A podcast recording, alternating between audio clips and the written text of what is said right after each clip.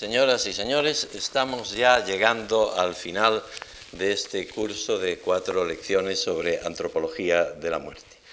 Quiero decir que si estamos llegando al final, eh, es conveniente ya alcanzar una visión totalizadora de la muerte. He dicho, les he dicho a ustedes, me parece que fue en la primera lección, que una cosa es pensar la muerte y otra es entenderla podemos pensarla, podemos llegar a extremos eh, muy agudos de este pensar la muerte, pero lo que se dice entenderla, entenderla a fondo es ya un problema distinto en el cual eh, lo que cabe más que el proceso intelectual en sí, el proceso vivencial, el proceso de percatarse de cómo se puede vivir eh, la muerte. Entonces, por eso les dije a ustedes también eh, que se trataba en este curso de hacer como un paseo alrededor de la muerte, ir rodeándola e ir viendo si por alguna de esas partes aparece algún resquicio, alguna hendidura que nos permita de alguna manera entrar a atisbar, nada más que a atisbar lo que en realidad eh, sea la muerte. Entonces, eh, vieron ustedes eh, cómo hay por de pronto un afán científico natural eh, por aplazar la muerte y, si no vencerla, por lo menos por dominarla hasta cierto punto, pero que en ello lo que hace la ciencia, en último término, es producir semimuertos. O, como yo he dicho, en el caso de los enfermos en coma profundo e irrecuperable, que ya no hay posibilidad ninguna de que su cerebro funcione, que ya dejaron de ser persona y que son solamente un organismo que em, pervive mediante la ayuda de ciertos aparatos. Entonces lo que hace eh, la eh, medicina, lo que hace la ciencia en general, la ciencia biológica, es eh, conseguir un muerto sin cadáver. Pero eh, naturalmente esto no nos basta, esto no llega y eh, sobre todo no llega tampoco para, eh, los, para el común de la gente, para todos los demás que estemos pensando en que ese misterio, de alguna manera, a él tenemos que acercarnos y tenemos que ver la forma de desvelarlo algo, por lo menos de una manera parcial. Pues bien, Así como ese semimuerto que produce la ciencia es una eh, sustitución de la vida y es una eh, sustitución en parte transitoria del fracaso operativo de la medicina, evidentemente toda persona que se muere, que se muere de enfermedad, en el fondo pues es un fracaso nuestro, es un fracaso de la, medicina. Eh, nadie debiera morirse de enfermedad alguna. Pues a mí me parece que hay algo que ya no es ese eh, sustituto y que es otra cosa. Ese algo es, y perdónenme ustedes que esta lección de hoy, por lo menos una parte de ella, sea excesivamente como diría yo, mortuoria, excesivamente eh, negra, pero no hay más remedio si vamos al problema de la muerte que afrontarlo con todas sus consecuencias. Pues bien, la, sustitución, en alguna manera, de la vida es el cadáver. Entramos pues ahora en otra sección de nuestras meditaciones. Y entonces, eh, ¿qué es el cadáver para el hombre de la calle, para el uomo qualunque, para cualquiera de nosotros? ¿Qué es un cadáver? Esta es, me parece a mí, desde el punto de vista antropológico, la pregunta fundamental. Vamos pues a buscarle las entretelas a eso de que es un cadáver y vamos, por consiguiente, aunque parezca una contradicción de principio, pero no lo es, a hacer un poco de antropología del cadáver. El tiempo, como es sabido, consiste en una sucesión de horas, de eh, determinados momentos lo que en la analítica existencial se llama éxtasis del tiempo, entonces hay un primer éxtasis que es el presente. Ahora bien, el presente tiene siempre el sentido de presencia, es decir, lo que pertenece al presente desde el punto de vista humano es que es un presente que tiene presencia. Y eso, ese presente que tiene presencia es a lo que nosotros llamamos el tiempo. Por eso en la analítica existencial se dice, el tiempo no es, el tiempo lo hay, es gibt Zeit, hay eh, tiempo. Y entonces la pregunta siguiente es esta, Y si el tiempo se da, y se da como presente, y como presente que es presencia, ¿en dónde está ese tiempo? Ese tiempo está exactamente en el hombre. Por eso eh, decía Heidegger que el hombre es el horizonte del tiempo. El hombre es eh, tiempo encarnado, es tiempo hecho carne. Y entonces, llegados a este momento en que vemos que el presente como presencia es lo que realmente constituye el tiempo desde un punto de vista humano, desde un punto de vista intrahumano, no desde un punto de vista trascendente, por supuesto, entonces pensemos ahora en el cadáver. El cadáver, en primer lugar, nos desazona, y nos desazona porque conservando la forma externa del ser querido o, por ejemplo, del amigo, permitió la evaporación de esa persona. Allí el amigo está presente, pero no es presencia. Y no es presencia porque en el cadáver no se da el tiempo, porque falta ese presente que lleva en su entraña el pasado y lleva también en su entraña, de alguna manera, el eh, futuro. El cadáver no tiene presente, no es presencia, no tiene pasado y no tiene futuro. El cadáver es un ahora, este momento en el que estamos frente al cadáver. Me dirán ustedes, bueno, pero es que eh, el cadáver eh, tiene evidentemente presente. Sí, tiene presente y hasta tiene futuro, pero ¿cuál es? El de la evolución orgánica, el de la descomposición de la materia que forma ese cadáver. En ese sentido, es un ahora que va yendo a otros ahora sucesivos hasta un futuro de desintegración total de ese cadáver. Pero, insisto una vez más, lo que no hay allí es persona, lo que hay allí es solo la fatalidad y la inercia ciega de los aconteceres químicos y nada más. Entonces el eps el se da tiempo, se nos aparece en el cadáver con unas connotaciones específicas y sin duda enormemente degradadas. Que esto ha sido así a lo largo de la historia, que eh, siempre se ha tenido esta conciencia de degradación, de evaporación de la persona y su sustitución por una cosa de tipo material y orgánico, está en el corazón mismo de la eh, palabra eh, cadáver. En la Baja Edad Media eh, se decía del cadáver que era lo siguiente.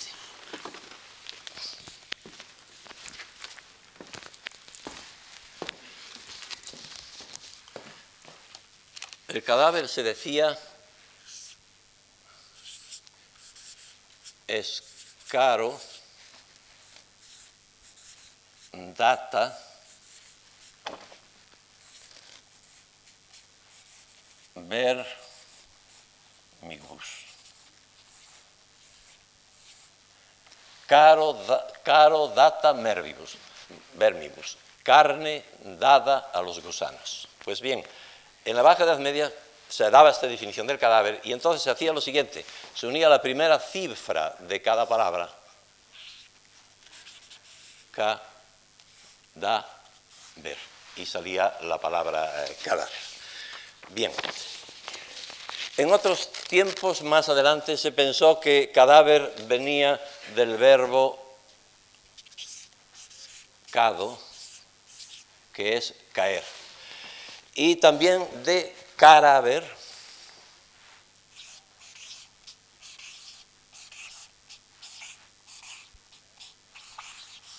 también de cadáver, que es lo que se apolilla o se pudre, y de ahí viene caries, por ejemplo. Y finalmente se le relacionaba con otra palabra, calamitas.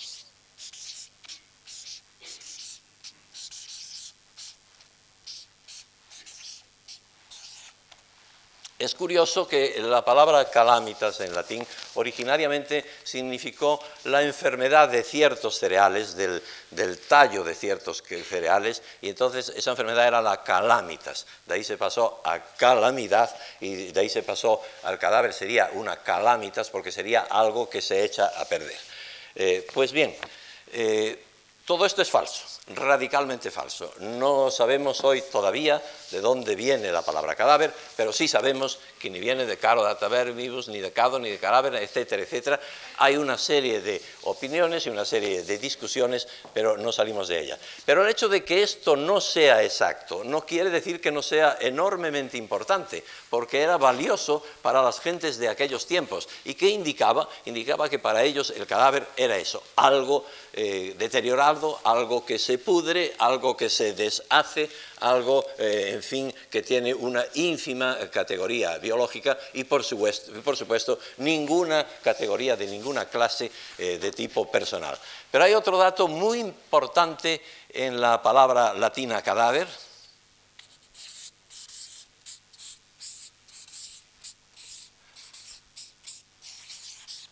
y es lo siguiente. En latín no hay más que dos palabras que terminen en haber. Una cadáver y otra papaver. Papaver es eh, un género de una planta y una de las especies es el papaver somniferum, es decir, la planta que produce el opio. Es curiosísimo eh, esa planta que produce el opio, es decir, una sustancia que da lugar a una especie de anihilación, de destrucción de la persona, esté relacionada de alguna manera eh, cadáver con papaver, con esa planta. Pero si esto es eh, lo que hay como pérdida de la persona, incluso se da, repito, en este juego semántico de, de estas palabras, es que hay, por ventura, algún enriquecimiento en el hecho del cadáver es que hay algún factor que sea eh, positivo, pues eh, yo estimo que sí. Hay un enriquecimiento, o mejor dicho, eh, hay como la leve huella de un enriquecimiento. Fíjense ustedes que morir es pasar por una radical experiencia. Para muchos clínicos y para muchos antropólogos, morir supone vivir la más honda y más estremecedora experiencia que un hombre puede resistir. Y todo moribundo, si se recupera, lleva ya dentro de su alma un tesoro vivencial al que los demás no llegamos, al que los demás no llegamos y que él, una vez recuperado y en vida normal, no es capaz de concretar en palabras inteligibles tan extraño, tan enriquecedor y al propio tiempo eh, tan desorientador es ese mundo que de alguna manera el hombre en trance ya de anihilación total ve y experimenta. Y por eso todo moribundo cuando cruza la frontera y ya se nos va, deja atrás en el rigor de la corporalidad el hueco tenue de esa vivencia.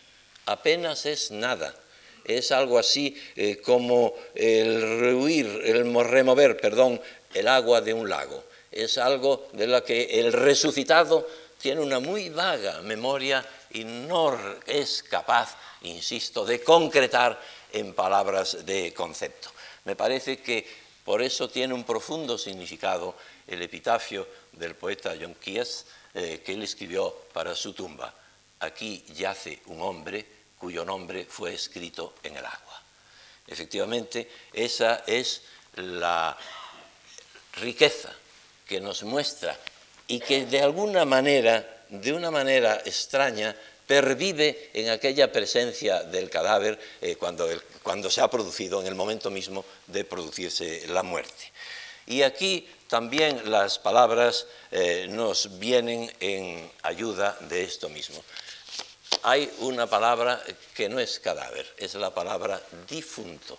La palabra difunto eh, que eh, viene del latín probablemente de defuntus, no hay necesidad de escribirla, es muy sencilla, probablemente de, defuntos. ¿Y qué es?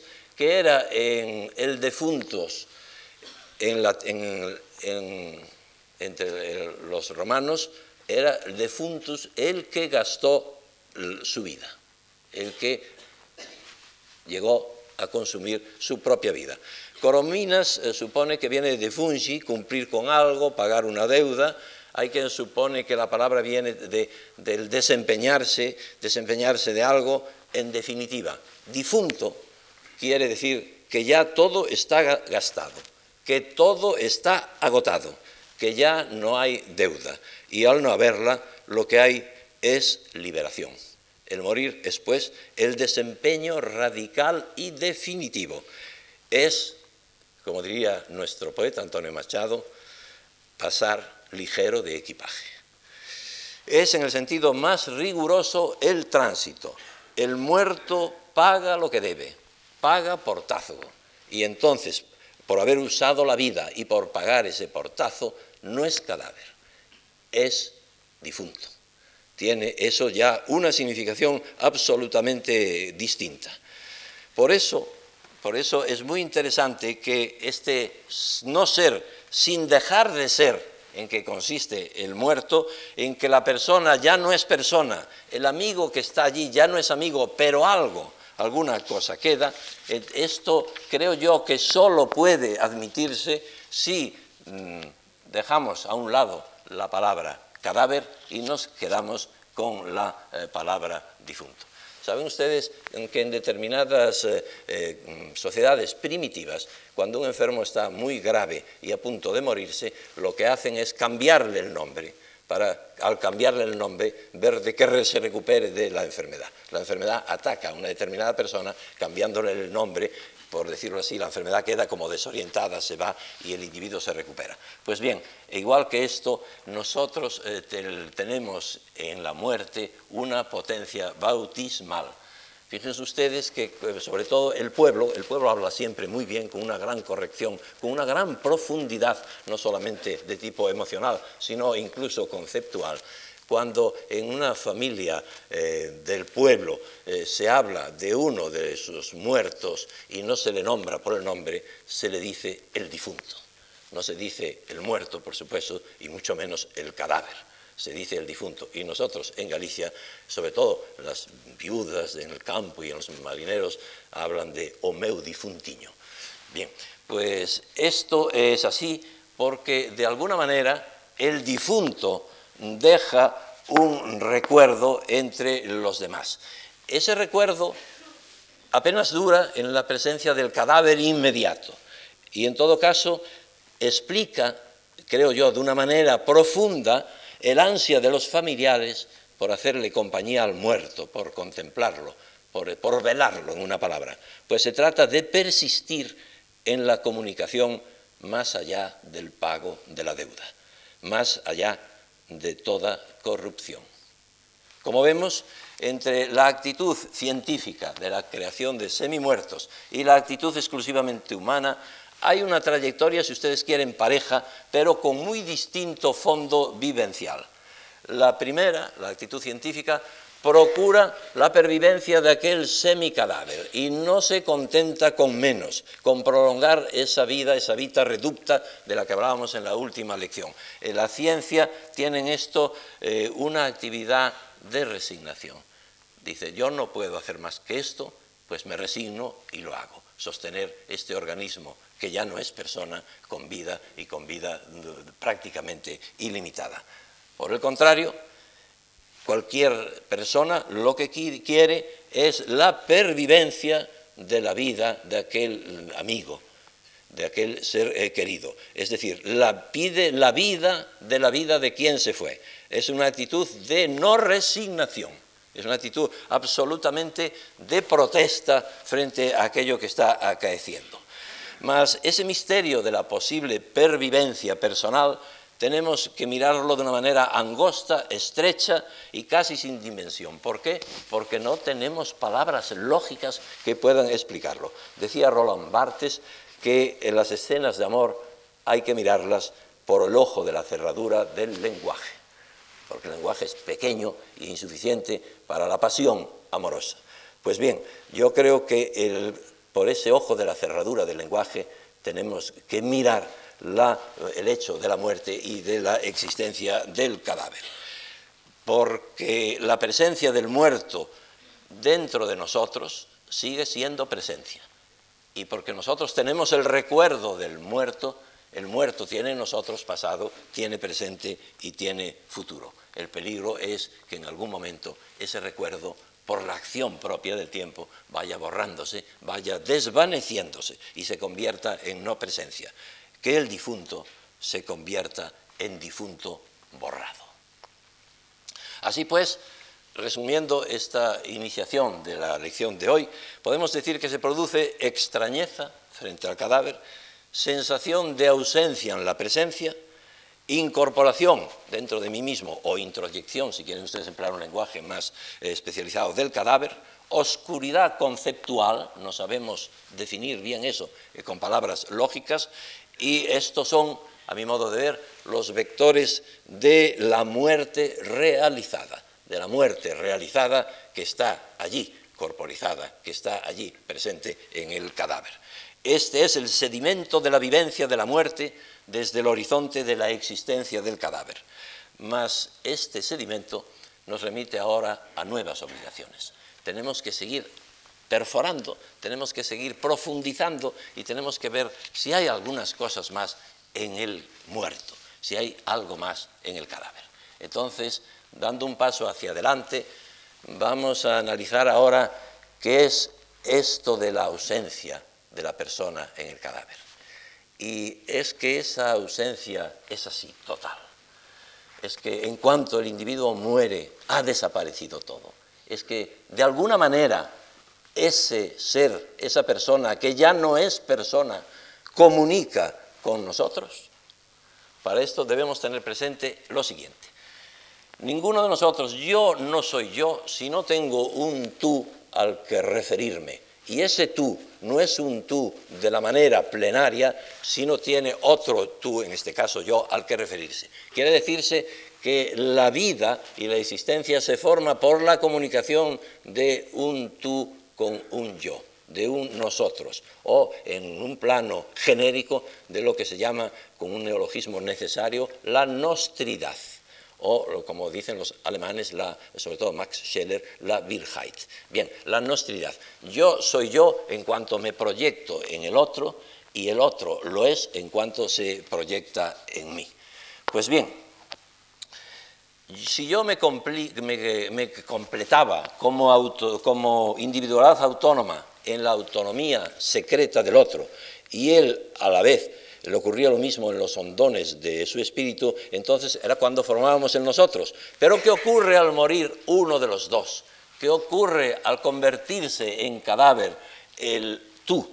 Pues que él, ese muerto, se lleva quizá lo más valioso de nosotros mismos se lleva esa imagen que nosotros lentamente, poco a poco, fuimos creando dentro del espíritu del muerto y que era lo que nosotros creíamos que debía, eh, que debía ser.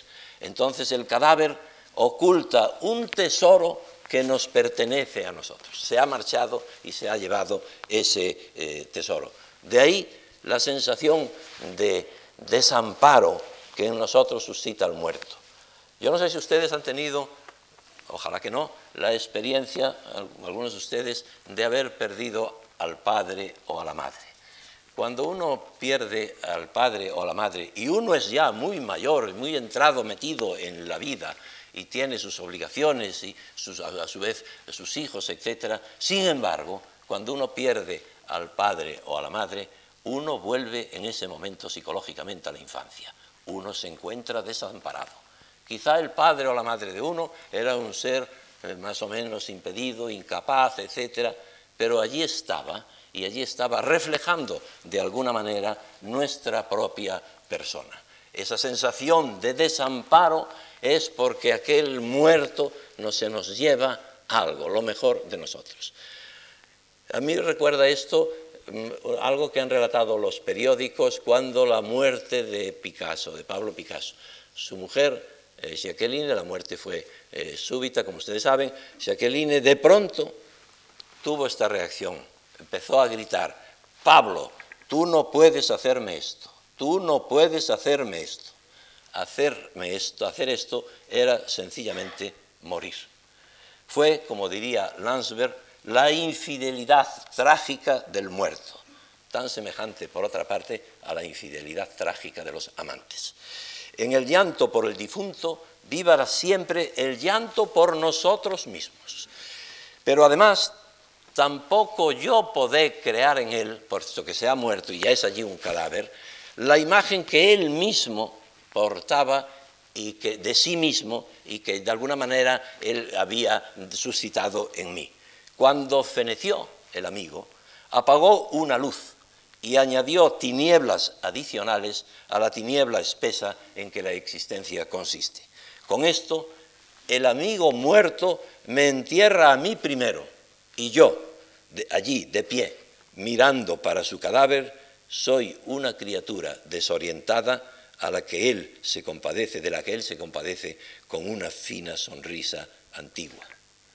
¿Se han observado ustedes esa sonrisa de estatua griega que tienen todos los muertos? Es una sonrisa como compasiva, es la última huella de esa comunicación que tienen con nosotros mismos. Este es pues el sentido antropológico, pienso yo, de la ausencia que se da en el cadáver. Pero hay otra cosa. Esta es una comunicación, digamos, que está fuera de las palabras, porque en el cadáver hay silencio, hay un silencio total y absoluto. Y el cadáver ejerce una fascinación innegable en quien lo contempla. Aquí comienza lo inefable, aquí comienza aquello de lo que no es posible hablar, lo que yo llamo el silencio locutivo que es el silencio de los muertos, el silencio que anula las contradicciones y alisa las ambigüedades. El silencio es la sonrisa del espíritu del muerto, lo que determina la unidad definitiva del tiempo, pasado, presente y futuro, lo que la hace real. El silencio de los muertos es el instante de la eternidad. Es el instante que se sitúa más allá de la cronología, más allá del devenir cronológico y por ende más allá del propio cadáver, pero un más allá al que el cadáver de alguna forma nos llevó y nos lo mostró. El morir, pues la acción de morir queda inscrita en el muerto. Por eso lo importante no es la agonía, de la que tanto les he hablado a ustedes antes de las otras lecciones, sino el muerto. El tránsito, la agonía, lo recuerdan ustedes, puede ser fugaz, puede ser instantánea por el contrario, puede ser larga, pero el muerto que allí está, con agonía rápida o con agonía lenta, es lo que nos lleva al transmundo. Por eso, en una investigación antropológica, el cadáver es lo radical, lo básico. Dicho sumariamente, el cadáver es lo significativo. Y es lo significativo porque es lo indicativo, indicativo de lo que en él aconteció y así señala hacia lo que es Él. Mas para ese señalar, porque nos está señalando lo que Él es, lo que Él es como cadáver, como muerto, como difunto, ese señalar necesitamos de la presencia de ese cadáver. Necesitamos, en una palabra, que el muerto esté de cuerpo presente. La agonía tiene valor porque nos conduce al muerto y el muerto apunta a otras direcciones. ¿Cuáles son esas direcciones? Las del trasmundo, naturalmente, y por supuesto que frente a esa indicación del trasmundo, cada uno puede tener sus propias ideas, y yo diría que más que ideas, su propia actitud creencial y que van desde la negación absoluta hasta la afirmación absoluta. Es un problema que cae fuera de la antropología, me gustaría mucho entrar en él, pero evidentemente eh, queda fuera del contenido de este curso. Pero lo que no podemos hacer en ningún caso es interpretarlo todo desde un punto única y exclusivamente de la materia, porque con la materia no se pueden traspasar ciertos límites si esos eh, muros, si se intenta traspasar esos muros de la mano de lo orgánico, es decir, de la mano de aquello que está eh, pudriéndose, nos encontraremos con nada, porque no cabe trascender de lo material a lo inmaterial. Son esferas distintas del mundo y del trasmundo. Y en cada una de ellas, señores y señores y señores, manda un rey diferente. Hasta aquí, pues, eh, lo que yo eh, llamo la antropología del cadáver, con su eh, ausencia, que, lo es y no lo es, con su comunicación que no está en el lenguaje, sino en esas leves huellas, con su silencio absoluto, etcétera, etcétera. Pero llegados a este punto, tenemos que preguntarnos, ¿y hay alguna otra posibilidad de captar ese tránsito de hacerlo mm, ver de una manera más objetiva, más real, más concreta, yo creo que hay intentos, intentos no conseguidos, pero sí los hay, y esos intentos están, como ocurre tantas veces, en el arte. Se trata pues de mostrar la función mediadora entre la vida y la muerte del, del arte de nuestro tiempo. Pero eh, yo quisiera hacer aquí una aclaración. No voy a hablarles a ustedes de escuelas, ni muchísimo menos, ni de el impresionismo, si el expresionismo, si el arte abstracto, etcétera, etcétera. No es por ahí por donde van mis consideraciones, sino por las últimas y más avanzadas, arriesgadas y en ocasiones disparatadas, eh, intentonas del arte más de estos momentos, que trata de alguna manera de dar cuerpo a la idea esa de tránsito y de sugerir que se va a una nada total y absoluta. Para ello, eh, nada mejor que eh, arrancar de una afirmación de, un gran artista, de Tingley, que dice lo siguiente, lo definitivo es, de todos modos, provisional y el caos es el orden. Fíjense ustedes en esto, el caos es el orden. Aquí, en esta frase, está, creo yo, la señal de salida de todos los intentos que se han hecho para ir a explicarnos lo que es el hecho del muerto, lo que es el hecho del cadáver, lo que es el hecho del tránsito de la vida de la persona al desvanecimiento, a la prestidigitación de esa misma eh, persona. Con esta frase, el caos es el orden, comienzan los excesos. Comienzan los excesos que tienen un antecedente muy importante, eh, un antecedente escriturario de primer orden en el Marqués de Sade, ahí no voy a entrar en ello, y eh, que actualmente se han sido, algunos de ellos estudiados sobre todo por Silver Lascott en, un libro que se titula eh, Figuras de la muerte. El aparato doctrinal de este libro es muy endeble, no, resiste una crítica un poco rigurosa y de eso no trato yo, naturalmente, pero sí algo de algunos casos analizados. Por ejemplo, eh, eh, la escuela pues, eh, analiza el caso del escultor Giacometti y dice que hay en las esculturas de Giacometti, yo creo que en la Fundación Marc hubo una exposición espléndida de Giacometti, que hay una peligrosa proximidad entre la vida y la muerte, como pretendiendo favorecer circulaciones entre los dos territorios. Efectivamente, cuando uno contempla aquellas esculturas, aquellos cuerpos aislados, uno no sabe eh, si aquello es vida, si aquello es muerte, si aquello está en la frontera entre la vida y la muerte, que es precisamente lo que le da la fuerza inquietante, la fuerza plástica inquietante de estas esculturas. Pero hay otras cosas muy curiosas, por ejemplo, los cuadros del pintor Huclé. Son unos cuadros gigantescos de dos metros por tres metros, cuadros enormes, y saben ustedes lo que pinta Huclé eh, con una gran maestría, por otra parte, pues en todos ellos cementerios con todo detalle. Es decir, como si quisiera de alguna manera solidificar la idea de la muerte en un hiperrealismo de los cementerios. Pero hay otros eh, movimientos curiosos como el de los artistas biblioclastas, es decir, artistas que dicen que el libro lo que nace es para perecer, que apenas deben leerse los libros, que son objetos, productos del espíritu que están destinados a destruirse y entonces Bertolén coge algunos libros le pega las hojas y los envuelve en tela y así los vende. Con lo cual no hay posibilidad ninguna de leer el, libro. Pero eh, otro escritor, Johann Gertz, Gertz, mejor dicho, escribe de una manera curiosa. Escribe sobre papel fotográfico virgen, escribe en, en la oscuridad, y luego cubre el texto con algo opaco. Esto se vende y naturalmente al abrirlo, si pretendemos leerlo, las páginas inmediatamente desaparecen. Y dice eh, Gertz, es la mirada que mata. Pero hay otra cosa también muy curiosa, lo de Dieter Roth. Crea lo que él llama libros repugnantes.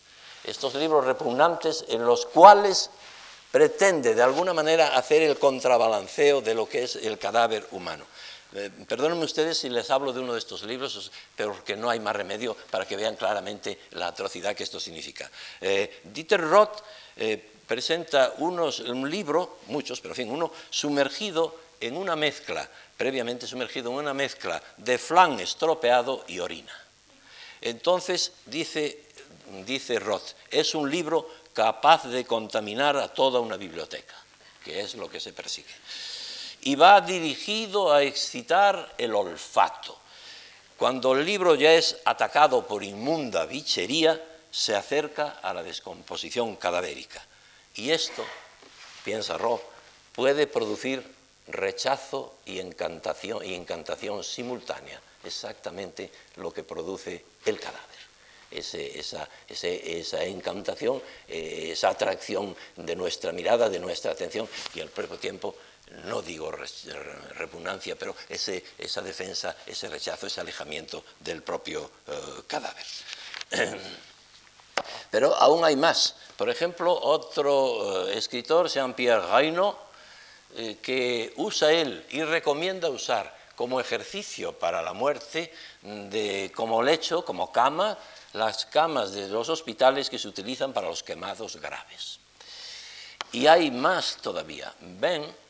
Otro escritor, y otro escritor importante, anuncia que él tiene un proyecto, señores y señores, tremendo, pero voy a decirlo, que consiste en cuando se muera su madre o si se muere su esposa, meterlas en un féretro de cristal para ir viendo poco a poco la podredumbre. Y es autor de una obra teatral que se titula Dinamita. Es una obra que no se presentará jamás, no hay posibilidad ninguna de que se represente jamás en ninguna parte del globo y el esquema eh, que da el propio eh, Ben y que yo he traducido para ustedes, de modo que estoy citando literalmente, no son palabras mías, es el siguiente. La obra se titula Dinamita y la obra dura apenas unos minutos. Entra un actor lleva en la mano un gran cartucho de dinamita con una larga mecha. La enciende y espera, sentado en una silla en mitad de la escena. Cuando la llama alcanza al cartucho, todo salta, el actor, la sala, el público y el teatro. Telón.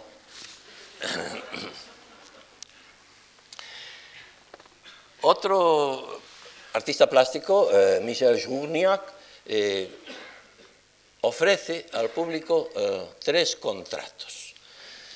Voy a leérselos también con palabras de él mismo.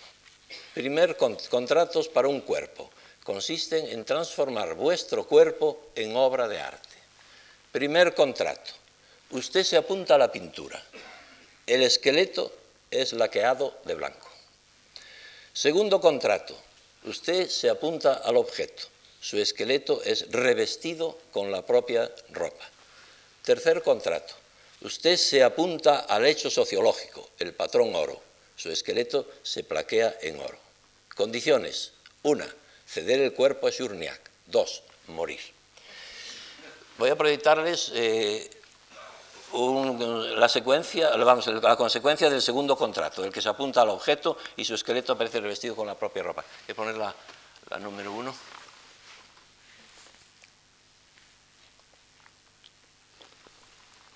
Supongo que se verá bien, ¿no?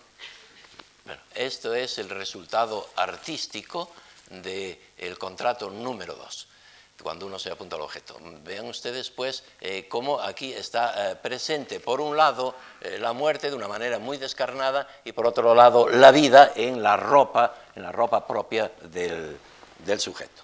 luz, por favor. Ya, ya, ya. Eso. Ya, ya está bastante bien de...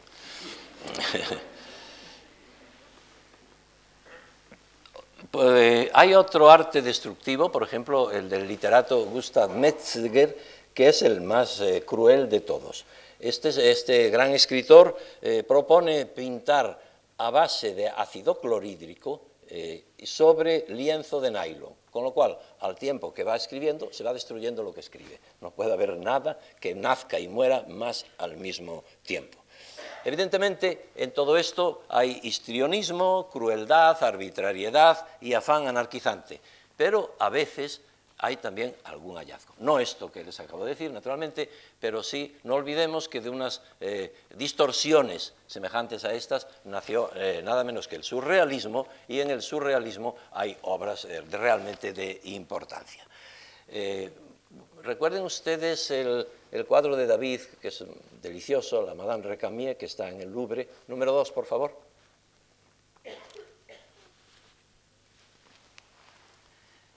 este cuadro eh, tan conocido, la, Madame Recamier de, de, David, que es una delicia de elegancia, de belleza, de naturalidad, de serenidad, etcétera, etcétera.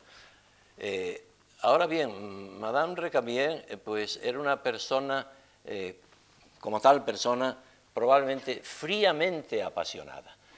Ella dio lugar a una pasión un poco extraña de Madame de Staël, eh, ella hizo girar en su órbita desde Luciano Bonaparte a Chateaubriand y a Benjamin Constant, etcétera, etcétera, pero era de una extraordinaria frialdad. Entonces, si eh, eh, se, intentase pintarla con, descarnadamente como una muerta, como un pintor nuestro, un Valdés Leal, pues haría un cuadro espléndido. Pero hay otro pintor, un pintor francés, Magritte, que hace la versión de este cuadro, dando esa frialdad objetiva en que ya no es ella, sino otra cosa. La tercera, por favor. Ahí tienen ustedes el cuadro. Esta es la Madame Recamier de Magritte. Es decir, eh, eh, ya no está ella, es un ataúd, un ataúd por otra parte humanizado, porque no hay ningún ataúd que esté así doblado naturalmente, pero eh, que revela esa frialdad eh, esa falta de contenido que tenía la propia Madame Recamier. Y evidentemente, aparte de que es un, a mí no me gustaría tener este cuadro en mi casa, por supuesto, pero no reconozco que es una gran pintura, sin duda alguna. bien, ya pueden dar luz. Entonces, ven ustedes cómo el arte de alguna manera busca el objetivar este, por un lado el tránsito entre la vida y la muerte, por otro lado ese deterioro, esa tremenda, ese tremendo deterioro que la muerte produce físicamente en el, mm, en el cadáver. Pero de ahí no pasamos.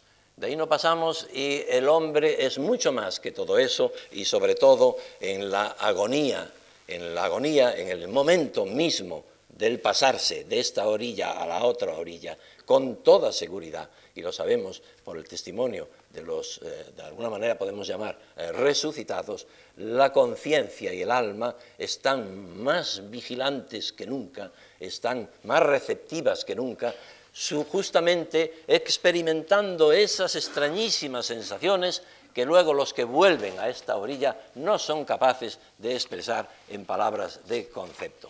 En el clásico libro del maestro Alejo Venegas, un libro ya muy clásico, Agonía del tránsito de la muerte, hay una frase espléndida que da cuenta de esta situación del alma receptiva en ese momento y que yo no comprendo cómo los literatos no han explotado más, porque la frase es de un acierto colosal. Dice así, en aquel punto, es decir, en el punto ya del tránsito, está el ánima más viva y más cuadrada que estuvo en todo el tiempo presente, pasado. Es decir, que el alma esté más cuadrada es un acierto expresivo extraordinario eh, en este sentido. Por eso, repito, llegamos a un punto en el que sabemos en qué consiste la agonía, llegamos a un punto en que sabemos en qué consiste el cadáver y cómo podemos diferenciar de una manera muy clara entre lo que es el cadáver, esa cosa sorda, ciega, muda e incomunicada, y el difunto, esa otra cosa que no es tan cosa, que conserva esa leve huella de algo que vio antes de desaparecer como persona y eh, que le da un carácter y una categoría excepcionales. Esta es, pues, a mi modo de ver, la consideración totalizadora de la muerte. En estas cuatro lecciones eh, yo he hecho dos cosas, o intenté por lo menos hacerlas.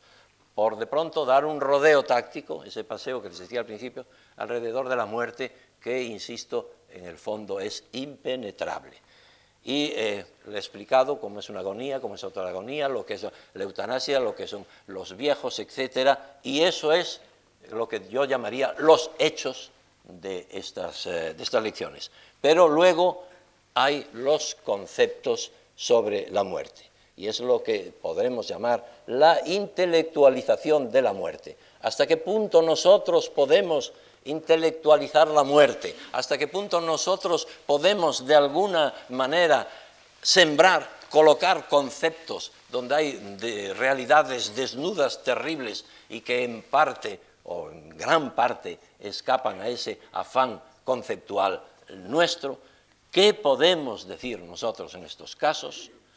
Podemos decir lo siguiente, que vivir, lo que se llama vivir de una manera plenaria, es situarse en la vida de una manera excéntrica. Y voy a explicar en qué consiste esa excentricidad. Pienso yo que la existencia, la vida y la existencia en conjunto, tienen tres estratos. El primer estrato, el, estrato de base de la vida, consiste sencillamente en respirar, en oír, en hablar, en sentir, en caminar. Es el primer estrato de la vida. Pero luego hay un, el, básico, el esencial, evidentemente, pero luego hay otro. Sobre ese montamos un segundo estrato que consiste en amar, que consiste en alegrarse, que consiste en entristecerse, que consiste en crear, el que tiene capacidad de, creación, que consiste, por supuesto, en odiar, en tener pasiones, etcétera, etcétera. Es entonces vivir encima del anterior. Y por eso vivir, en cierto sentido, es sobrevivir. Sobrevivir a algo que está por debajo de todo esto. Pero hay un tercer estrato. Una vez que uno ya, digamos, respira, habla, ve, y una vez eh, que uno lucha en la vida y tiene sus propias, sus propias pasiones, entonces uno se coloca en una situación fuera de ese centro, en una situación excéntrica. ¿Y en qué consiste eso? En que entonces nosotros miramos nuestras cosas como si dentro de nosotros hubiese otra persona que siente y actúa por nosotros. Es decir, nos situamos fuera del centro de la vida y mm, Metzger dice que nosotros, partiendo de lo que somos, nos entendemos o nos comprendemos por aquello que anhelamos. Pues bien, eso es el situarse eh, fuera del centro. El centro consiste en vivir originariamente de una manera casi, casi orgánica o psicoorgánica, consiste luego en sobrevivir a eso mediante otros expedientes y por fin en tomarse como un margen de ironía, como un margen de contemplación y vernos a nosotros mismos, bueno, eso lo está haciendo, digamos, pues otra persona que soy yo y no soy yo. Pues bien, si tiene esa estructura tridimensional, la vida humana, el morir, y es todo lo que podemos decir intelectualizando el proceso de la muerte, el morir es el soltarse de esos tres caminos. Y soltarse de esos tres caminos en un orden inverso al cual se han engendrado. El que está en trance de morir, lo primero que pierde es esa capacidad irónica de situarse frente a sí mismo, porque entonces el que va a morir está pendiente de otras cosas, de los dolores, de las incomodidades, de las incapacidades, y ya no le interesa eso. Pero luego, una vez desaparecida esta capa, desaparece luego la otra. Ya no le interesa al enfermo grave y en trance de muerte ni odiar, ni dejar de odiar, ni luchar, ni sentir, ni dejar de sentir alegrías o tristezas. Le interesa nada más el fin lo que se avecina, la opacidad, la negrura o el consuelo si tiene la suerte de tener una conciencia auténticamente religiosa. Y finalmente, se extingue el primero de los sustratos, es decir, se, se, extingue el ver, el oír, el respirar y ya viene con ello la muerte. Pues bien, este proceso, este ir pasando de un estrato a otro en sentido inverso a como se originaron, esto aparece de una manera clara, solidificado en la rigidez enorme, del cadáver. Y esto, señoras y señoras, ya casi para terminar, es todo lo que se puede decir intelectualmente. Si no queremos hacer otro tipo de elucubraciones o literaturas más o menos fáciles sobre el hecho de morir y sobre eh, la muerte. Tenemos, sí, el testimonio de los resucitados, pero les decía a ustedes al comienzo que es un testimonio que no nos vale, porque no saben explicarse lo que han visto, no aciertan a decirnos en palabras inteligibles aquello que han experimentado. Pasa un poco lo que decía Paul Valéry que pasa con los sueños. Paul Valéry decía, eh, los sueños son una pura hipótesis, porque no son una realidad sino un recuerdo. Pues bien, eh, los testimonios de los llamados así resucitados eh, no son más que una hipótesis porque no obedecen a, una realidad, sino que obedecen más bien a un recuerdo. De ahí que los médicos tengamos muchas veces la impresión, cuando nos dicen cosas alguno de estos individuos, sencillamente de que están mintiendo, de que están mintiendo, de que no nos dicen la verdad y que ellos mismos, en ocasiones, no se percatan de que están mintiendo. Esto es, pues, hasta dónde podemos llegar en una mostración, llamémosle fenomenológica, y con una valoración antropológica del hecho de morir y de la muerte y del hecho del cadáver y del hecho del eh, difunto. Pero eh, si el morir es algo que acontece y la muerte es algo que es, es algo que está allí y que está allí cuando ya la persona no está. Recordemos una vez más la máxima magnífica de Epicuro. Cuando yo estoy, la muerte aún no está. Cuando la muerte está, yo ya no estoy. Esto es absolutamente evidente. Quedarían muchas cosas por hablarles a ustedes y que me gustaría mucho cómo sería el problema metafísico de la muerte, que yo no he tocado eh, por atenerme estrictamente a lo que me propuse hacer, y otro problema también enormemente interesante, que son las relaciones de eh, la muerte eh, con el sexo. Son dos cosas que quedan ahí, bueno, pues quizás algún día hay ocasión volvería yo eh, sobre ellas. Pero si se dice que el hombre es el horizonte de la muerte, o como en Heidegger, que el hombre es el ser para la muerte, es que, y que tenemos que estar pensando constantemente en la muerte, yo no lo creo así.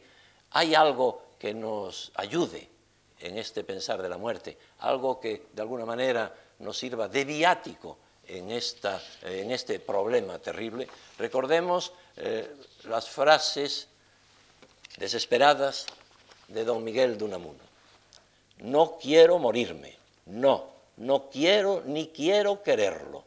Quiero vivir siempre, siempre, y vivir yo, este pobre yo que me soy y me siento ser ahora y aquí.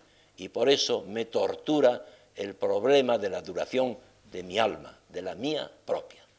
Pues bien, hay un consuelo frente a esto, frente a esta tortura de la duración del alma propia, a esta tortura de perder la personalidad, que es eh, los muertos que uno lleva dentro, los muertos que nos acompañan los muertos que mm, a veces incluso sin rememoración alguna y que en el fondo los muertos queridos, nuestros antecesores, nuestros amigos entrañables, son un gran tesoro que todos tenemos y que experimenta un proceso existencial curioso.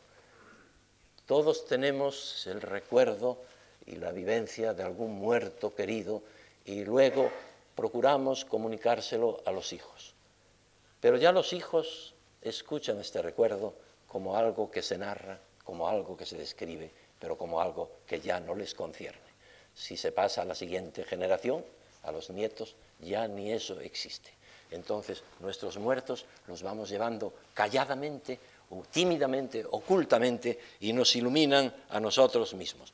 Van desvaneciéndose las generaciones, pero a nosotros nos sirven extraordinariamente. Con ellos comunicamos de una manera constante son nuestro viático, son nuestro amparo y son nuestra ayuda. Escuchemos unas palabras de un gran médico gallego y español, de don Roberto Nova Santos. Al morir, deberemos penetrar en el mundo de lo desconocido sin el más leve temor, puesto que estamos penetrando en él en todo momento, sin que nos demos cuenta de ello, y puesto que Él nos penetra continuamente sin solicitarlo y sin advertirlo. Por eso, frente a esa rebelión de yo quiero ser yo y pervivir, eh, cultivemos la presencia viva dentro de nuestro espíritu de aquellos muertos, de aquellos desvanecidos que fueron norte y ejemplo entrañable en nuestra existencia. Y caminemos con ellos, quizá sin que los demás lo noten. Oigamos un gran poeta en un espléndido poema que dice esto, evidentemente, muchísimo mejor que yo. Escuchemos este breve y emocionante poema de Rafael Alberti. Anda serio ese hombre, anda por dentro, entra callado, sale, si remueve las hojas con la tierra, si equivoca los troncos de los árboles, si no responde ni al calor ni al frío y se le ve pararse como olvidado de que está en la vida, dejadle. Está en la vida de sus muertos, lejos, y los oye en el aire. Que ellos, eh, queridos amigos, y permítanme ya que les llame queridos amigos, porque aquí veo muchos rostros que han tenido la bondad y la paciencia de seguirme en estas eh, eh, lecciones, en estas pobres lecciones, queridos amigos, que esos muertos les acompañen a ustedes, porque son los que nos permiten atisbar entre la terrible opacidad de la muerte algo así como un tenue reflejo de la extraña luz del más allá. Por eso nuestros muertos son de tan animosa compañía. Yo, más queridos amigos, no puedo decirles. Muchas gracias.